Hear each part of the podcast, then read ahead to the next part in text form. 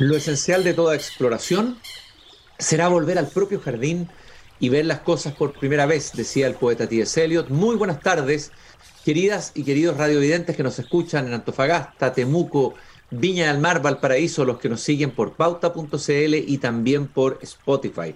Hoy día es miércoles 14 de junio del año 2023 y estoy como siempre paseándome en mi jardín, escuchando el canto de los pájaros, el canto del chucao. Tengo un, un tocadisco ochentero donde escucho alguna música y me llegaron unos audios hace unos días que me impactaron profundamente.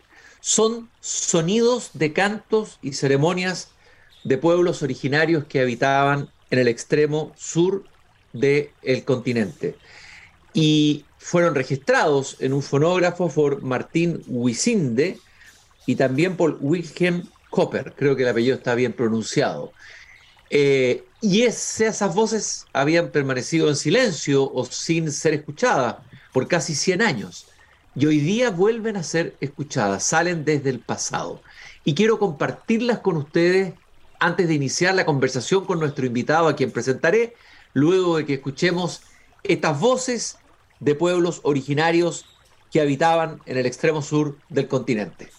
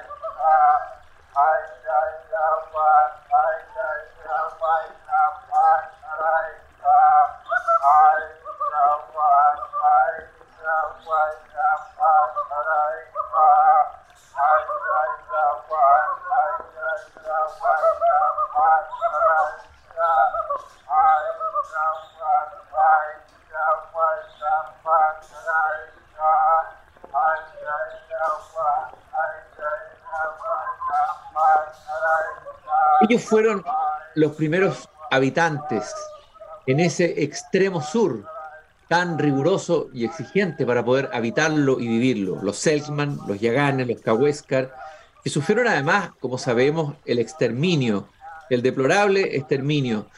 Eh, y escucharlos de nuevo me parece que es un buenísimo ejercicio entre tantas voces y sonidos que nos invaden hoy día por todos lados. Desde luego lo que no existe es el silencio, que permite escuchar la verdadera música y las verdaderas voces, tanto de la naturaleza como de los otros. Eh, pero escuchar las voces del pasado, eh, de voces y de cantos que tienen que ver con ceremoniales religiosos, con un contexto que nos falta, con ceremonias de esos pueblos, me parece que algo puede traernos a nuestro mundo, no solo como una curiosidad arqueológica, sino que como algo más. Y por eso que después de haber escuchado y haberme impresionado con estos sonidos y saber la historia de dónde vienen, cómo fueron, como decía recién, grabaciones fonográficas hechas por Martín Wisinde y Wilhelm Copper, está con nosotros gentilmente, nos acompaña en el jardín esta tarde Francisco Garrido, curador arqueológico del Museo de Historia Natural, arqueólogo, doctorado en arqueología eh, sus estudios o sus trabajos, sus áreas de, interés han sido estudiar, por ejemplo, la temática inca en el norte chico, ha estudiado también la época colonial temprana y está conmigo caminando esta tarde en el jardín. Francisco, qué gusto de saludarte, gracias por estar hoy día esta tarde aquí Desde el Jardín. Eh, hola, ¿qué tal? Eh, muy buenas tardes. Muchas gracias por la invitación al programa. Oye, Francisco, te quería preguntar primero, ¿cómo aparecen estas grabaciones fonográficas, dónde estaban, quién las, quién las tenía. Cuéntanos un poco la historia primero. Eh, bueno, sobre la historia de estas grabaciones, eh, bueno, como tú bien decías, estas grabaciones tienen ya prácticamente más de un siglo, ya cumplieron, fueron grabadas entre 1921 y 1922 y, ya tienen más de 100 años. Eh, estas grabaciones fueron hechas, ¿no es cierto?, en el extremo sur, por, como bien decías tú, por Martín Gusinde y Wilhelm Coppers, dos sacerdotes eh, antropólogos etnógrafos, que grabaron estos registros, ¿no es cierto?, para también dentro de su campaña de, trabajo, ¿no es cierto?, para conocer más de la vida del pueblo del extremo sur del país.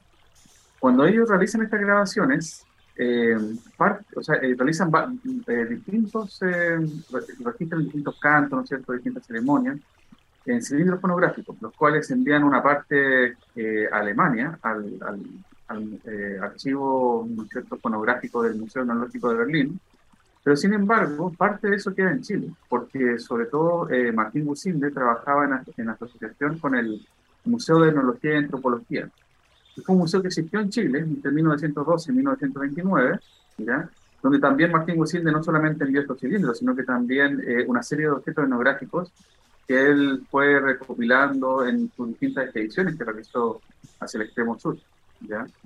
Eh, entonces, eh, por mucho tiempo, estos cilindros estuvieron en ese museo. Cuando ese museo cierra, en 1929, toda esa colección pasa a ser parte de lo que sería la sección de prehistoria del Museo Histórico Nacional. Y ahí se mantuvo por mucho tiempo, hasta que a fines de la década de 1960, a principios de 1970, todas esas colecciones eh, arqueológicas y etnográficas pasan al Museo Nacional de Historia Natural, donde están hoy en día. Pero sin embargo, esas colecciones que llegaron acá, ¿no es cierto?, eh, en su momento, un, gran número de colecciones de todo tipo, eh, estos cilindros, claro, quedaron eh, guardados, ¿no es cierto?, en el, depósito, y nos fue hasta hace eh, muy poco tiempo que buscando, ¿no es cierto?, revisando las colecciones antiguas en el depósito, pudimos, ¿no es cierto?, ver que estaban estos cilindros y se dio la, ocasión de, poderlos también reproducir, porque, bueno, en, en, en el caso particular, también me interesa mucho el tema de la tecnología antigua, entonces pude, ¿no es cierto?, conseguir los equipos y lograr hacer esta reproducción que es la que eh, podemos escuchar ahora. 1921, ¿no es cierto? ¿Qué tipos de equipos tenían eh, Martín Gusinde, digamos? ¿Cuál era la tecnología de la que disponían entonces para hacer esta, estos registros? Eh, sí, bueno, hay que pensar que lo que es la grabación del sonido, ¿no es cierto? Sobre todo en vivo, era algo relativamente reciente a nivel mundial. Edison realiza eh, el primer experimento de grabación sonora factible, ¿no es cierto?, que, que, ser, eh, que le, entregó fama mundial en 1877. Sin embargo, eh, recién en la década de 1890, por ahí, comienzan ya a aparecer los primeros aparatos comerciales que permitían tanto reproducir cilindros con grabaciones musicales como también grabar en casa. ¿ya?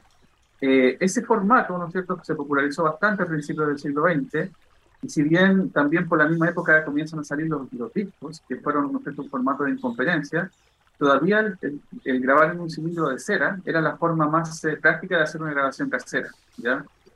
Entonces, en el caso de, de, de, eh, ellos eh, tenían, llevaron un fonógrafo portátil, que era un aparato, en este caso, lo más probable que haya sido de, de, de, de aparatos Edison, ya que incluso los, los cilindros que ellos trajeron tienen en, su caja la, marca Edison. Ya son cilindros que trajeron de Alemania, de la filial Edison alemana, eh, y eh, los trajeron en blanco y a partir de eso realizaron esas grabaciones.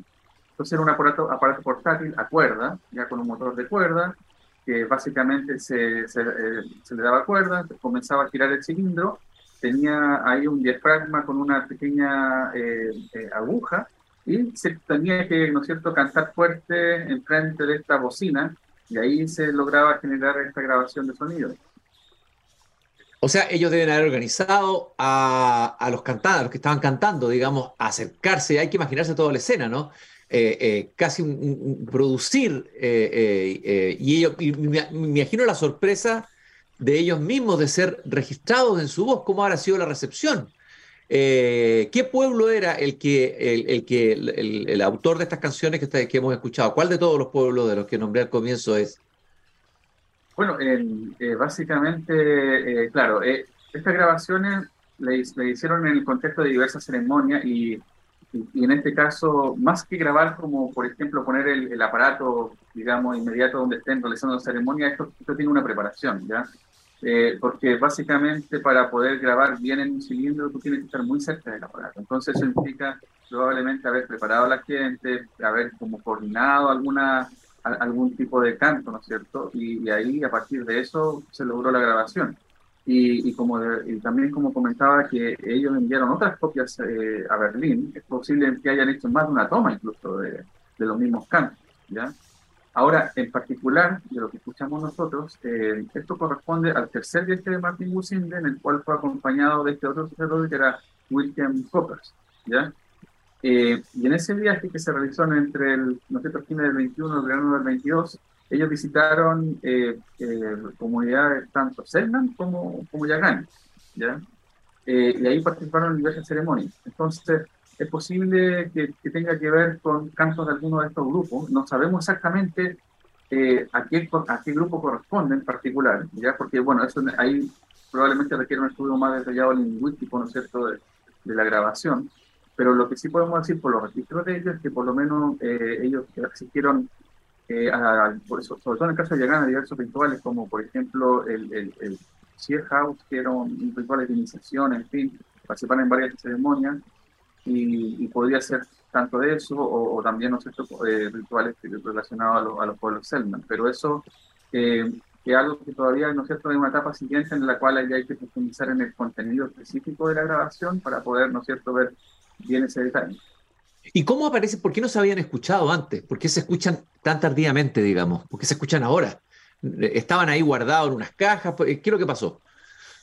Sí, bueno, eso, eso es un tema que, bueno, eh, estuvieron por mucho tiempo guardados y, hay que pensar que, bueno, toda esta tecnología, ¿no es cierto?, de reproducción de cilindros, eh, tuvo una época, ¿no es cierto?, al principio del siglo XX, la primera década del siglo XX, pero después también eh, es una tecnología que desaparece muy rápido y es reemplazada por otras. Entonces, es muy posible que después, claro, esto haya quedado guardado como, como una pieza museográfica, pero no hayan existido los medios en su momento como para poderlo reproducir. Eh, ahora, si bien eh, eso, claro, quedaron guardados, después, como decíamos, el Museo de Etnología y Antropología se cierra, y cuando se crea la sección de prehistoria, muchas de las colecciones quedan también en, depósito, pocas se pasan a ser exhibidas, por lo tanto, eh, eso hizo que quedaran por muchos años guardadas, pero sin embargo, hubo un intento de, de, hacer una grabación, una reproducción que fue en el año 1971, en donde el etnomusicólogo Manuel Daneman, que supo de la existencia de estos cilindros, y él hace unos contactos en Alemania con el mismo Museo Etnológico de Berlín, él eh, lleva ¿cierto? un conjunto de estos cilindros para allá y el técnico de allá hace una grabación, pero en su momento, eh, también por las limitaciones tecnológicas de la época, en fin, la grabación que se realizó que fue en cinta magnética, en cinta magnetofónica, fue eh, con un micrófono y captó mucho, fue, captó bastante ruido ambiente, no, no tiene una buena legibilidad esa grabación. Y por otro, y hay otro tema también técnico que no es menor, que estos cilindros en general están hechos para durar dos minutos en, el audio que pueden grabar. Eh, ahora, cuando, por ejemplo, aquí los pudimos reproducir, nos dimos cuenta que sonaban súper rápido. ¿Por qué? Porque mm. básicamente lo que hicieron ellos fueron grabarlo a una velocidad diferente para que pudieran almacenar más cantidad de tiempo de grabación. Entonces, eh, ¿qué pasa? Que cuando se hizo esa ese grabación en 1971, no se reguló la velocidad, por lo tanto se escuchan súper rápido, con mucho ruido y son muy indecibles. Y además, sucedió que también en el viaje de vuelta a Alemania, en esa época, eh, por temas de eficiencia en el transporte, muchos cilindros se quebraron. ¡Uh! ¡Qué tremendo! y eso fue también un tema complejo. Entonces, eh, básicamente llegaron a Chile solo dos cilindros de, estas grabaciones eh, completos y el resto están fragmentados hasta el día de hoy. Hoy, o sea, sabemos que existen en otras partes del mundo, se han hecho eh, experimentos de poder recuperar el sonido de, cilindros que están fragmentados, ¿ya? Y por lo tanto, a lo mejor algún día también vamos a poder rescatar ese, esos sonidos que están aquí. O sea, eso, eso sí bien están siendo parte de la cuestión del museo, solo que hoy en día no los podemos reproducir y probablemente a lo mejor mejorando, teniendo mejor acceso a otras condiciones técnicas, se podrá. Pero ahora eh, lo que pudimos hacer fue el rescate de dos cilindros, que era lo que estaban incluidos. Estoy caminando y conversando con Francisco Garrido, arqueólogo, curador del Museo de Historia Natural, a propósito de la escucha después de más de 100 años de unas grabaciones fonográficas eh, que contienen fragmentos o, trozos, digamos, de canto y ceremonias de pueblos originarios del extremo sur del continente. Hablemos un poquito en el contexto de este personaje fascinante que es Martín Gusindi, que es uno de los que participa de esta grabación. Eh, algo sabemos de él, eh, se han escrito libros, este sacerdote, antropólogo, pero me gustaría tener tu visión. ¿Quién fue Martín Gusinde desde una mirada, desde hoy, cómo, desde la arqueología, desde la antropología, cómo se lo rescata, cómo se, se ve el trabajo que hizo? Me gustaría esa mirada tuya, Francisco. Eh, bueno, la, labor de Martín Gusinde es muy importante desde el punto de vista antropológico porque como también tú comentabas al principio de la nota, eh, hubo un proceso de exterminio que fue bastante fuerte y grande, ¿no es cierto?, con mucho del pueblo eh, del extremo sur de Chile, Tierra del Fuego, la zona del sur de Patagonia, ¿no es cierto?, en, en donde entre el fin del siglo XIX y la primera década del siglo XX, eh, por, por, toda la colonización que hubo en ese sector, ¿no es cierto?, hubo mucho también masacre y exterminio de estos pueblos. Entonces, para principios del siglo XX, Claro, eh, muchas de estas poblaciones, eh, los, descendientes, los sobrevivientes, estaban en un proceso también de transformación y cambio cultural, también a cierto punto un poco forzado, en el sentido de, tener que como adaptarse para sobrevivir a las nuevas condiciones que, estaban en esos momentos.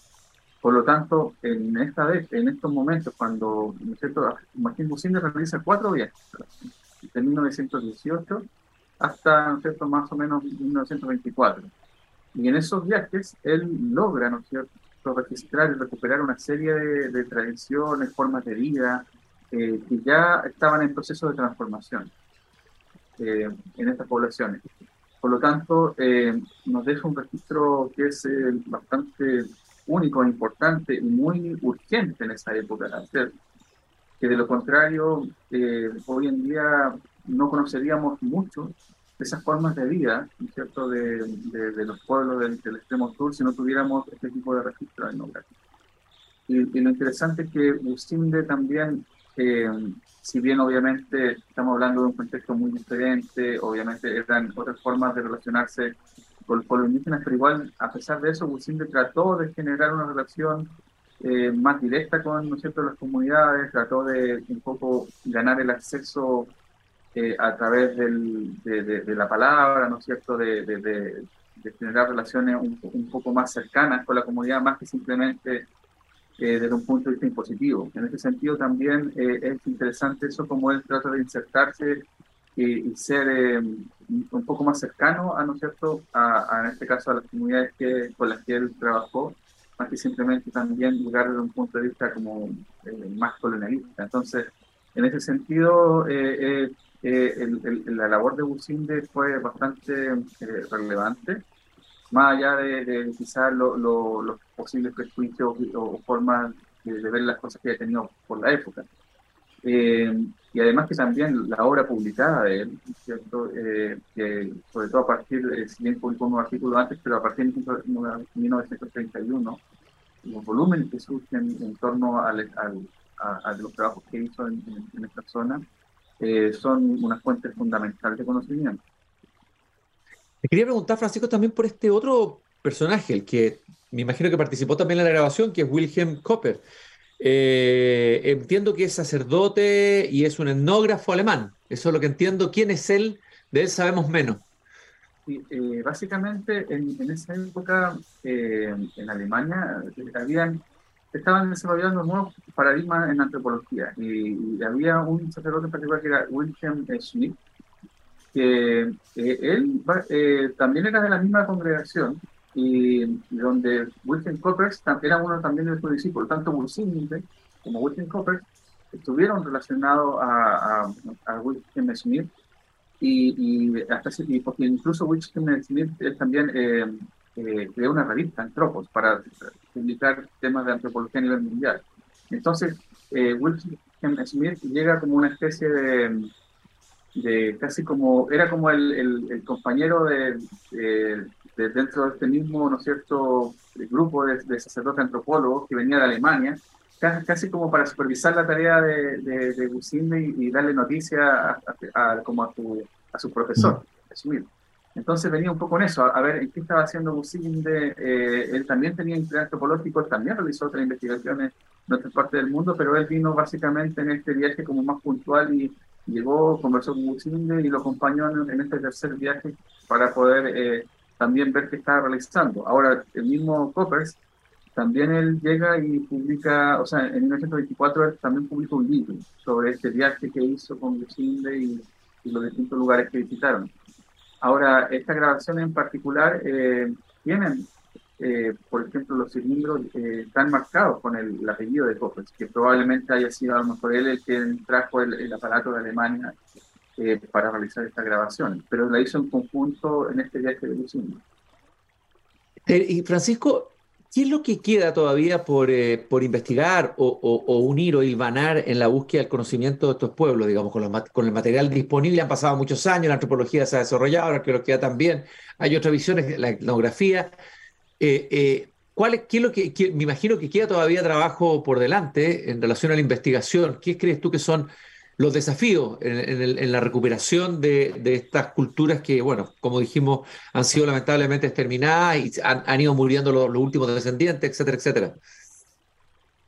O sea, bueno, eh, claro, bueno, esta cultura, eh, si bien ha, tenido muchos procesos de cambio de transformación, igual aún tienen descendientes, es importante igual destacar eso, que son comunidades que todavía están vivas, si bien eh, con todos los procesos que han surgido, pero son comunidades que también están en la búsqueda de rescate de su patrimonio, ¿ya? Eh, y en ese sentido, eh, dentro de ese rescate patrimonial, tanto desde uno puede ser de la academia como de las mismas comunidades que todavía eh, viven allá, es muy importante, por ejemplo, poder comprender mejor, por ejemplo, estos registros, poder saber, lo, poder rescatar las tradiciones, el, tipo de, por ejemplo, técnicas que utilizaban para la confección de sus instrumentos, los extractos, la vida espiritual de estos pueblos, sus ceremonias, todavía, si bien se ha escrito mucho, pero eh, eh, es una tarea que, nunca se acaba. Siempre hay una nueva forma de ver eh, estas fuentes, estos datos, ¿no es cierto? Siempre hay una nueva forma de interpretar, por ejemplo, este mismo audio. Es un audio que probablemente nadie conocía hace un siglo. Y, esto, al, darlo a conocer, que quede como testimonio, como rescate, da pie a que también nuevos investigadores puedan, ¿no es cierto?, analizarlo desde un punto de vista quizá lingüístico, musical, sonoro, cultural, y, y obtener nueva interpretación a partir de esto. Al mismo tiempo, por ejemplo, otras cosas pendientes quizás más técnicas, eh, eh, eh, en Alemania existe, en el Museo del Club Berlín, otro corpus de cilindros, también de estas mismas tradiciones. es interesante también poder después poder investigar y ver hasta qué punto lo que nosotros tenemos es tan diferente de lo que está en Alemania, por ejemplo. Eh, eh, para poder también a partir de eso ir reconstruyendo este corpus sonoro, ¿no es cierto?, que eh, da una nueva vida, porque distinto es, uno puede tener, ¿no registros fotográficos, tener los objetos, pero también el poder escucharlos nos da una visión mucho más cercana, más humana. Es lo mismo que estamos haciendo ahora nosotros, esto de conversar, de hablar, ¿no es cierto?, nos acerca de un modo muy diferente también a la dinámica, a la vida de estas poblaciones y es algo que también es fruto también de la tecnología de su época. Si esta investigación hubiera sido hecha a lo mejor 50, 60 años antes, no tendríamos todo registro. Oye, Francisco, eh, Francisco, ¿y qué rescatarías tú de, como riqueza cultural de, estas, de estos pueblos? Lo que más te sorprenda o, o, que, te, o que te emocione o que te, o que te parezca a ti significativo de relevar eh, y que de alguna manera nos interpele desde ese pasado. Eh, bueno, en general, eh, o sea, por ejemplo, en el caso de, los pueblos australes, es muy interesante dar cuenta de, por ejemplo, cómo el, modo de vida cazador-recolector de estas poblaciones es, eh, es, algo que se mantuvo por tanto tiempo. y, no, y, nos lleva a, desafiarnos mucho, mucho prejuicios también en torno a que, por ejemplo, la, la, el modo de vida cazador-recolector no es como mucho, mucho se ha dicho, o, o una forma primitiva, es una forma, básicamente nos demuestra una relación muy estrecha con su medio ambiente, ¿ya? una forma de vida que básicamente eh, eh, ellos no, no, no, la cambian porque no la necesitaban, ¿ya? Y esa forma de, de relación, de, vivir bajo una forma de, de cazador-recolectora en un ambiente por, tan, por tanto tiempo, porque básicamente poblaciones cazadores eh, han vivido en, en, estos sectores patagónicos por miles de años.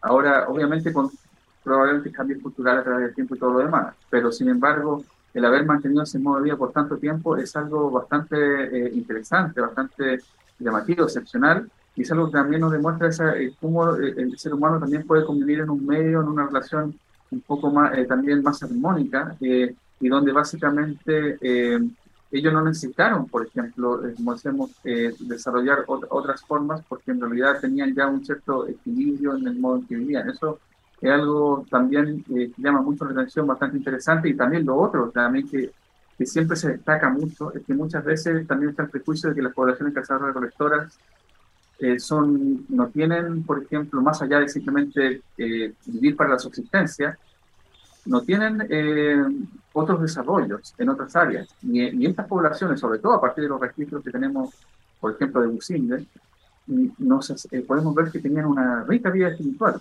Todas las ceremonias, por ejemplo, de iniciación, que tanto los Selman como el Caíno, o en el caso, por ejemplo, de Yagán, el, el Chica o Solistina, eh, nos demuestran una interesante cosmología, como visión, con muchas divinidades, eh, ¿no es cierto?, eh, formas de entender el mundo natural, el paisaje, el entorno, las relaciones sociales, que, que es bastante rica y, bastante, ¿no es cierto?, propia de, estos pueblos. Así que hay mucho que descubrir, mucho que aprender y, obviamente queda mucho por delante por. Bueno, había, hemos visto fotografías, eh, eh, eh, testimonios, etcétera, del mismo Martín Gusinde, pero ahora escuchar sus voces y sus cantos, obviamente que eso, como tú le dices, le agrega una dimensión inevaluable al, legado espiritual y cultural de estos pueblos originarios del extremo sur de nuestro continente. Muchas gracias, Francisco, por haber caminado y habernos contado este, este hallazgo que trae las voces desde un pasado, pero un pasado que se actualiza en nosotros a través de la escucha. Francisco Garrido, arqueólogo, curador del Museo de Historia Natural y doctor en arqueología. Recordarle que nos acompaña y hace posible este programa el Grupo Viva, comprometida con la sustentabilidad en los barrios y la cultura en la empresa y Fundación Ira Razabal.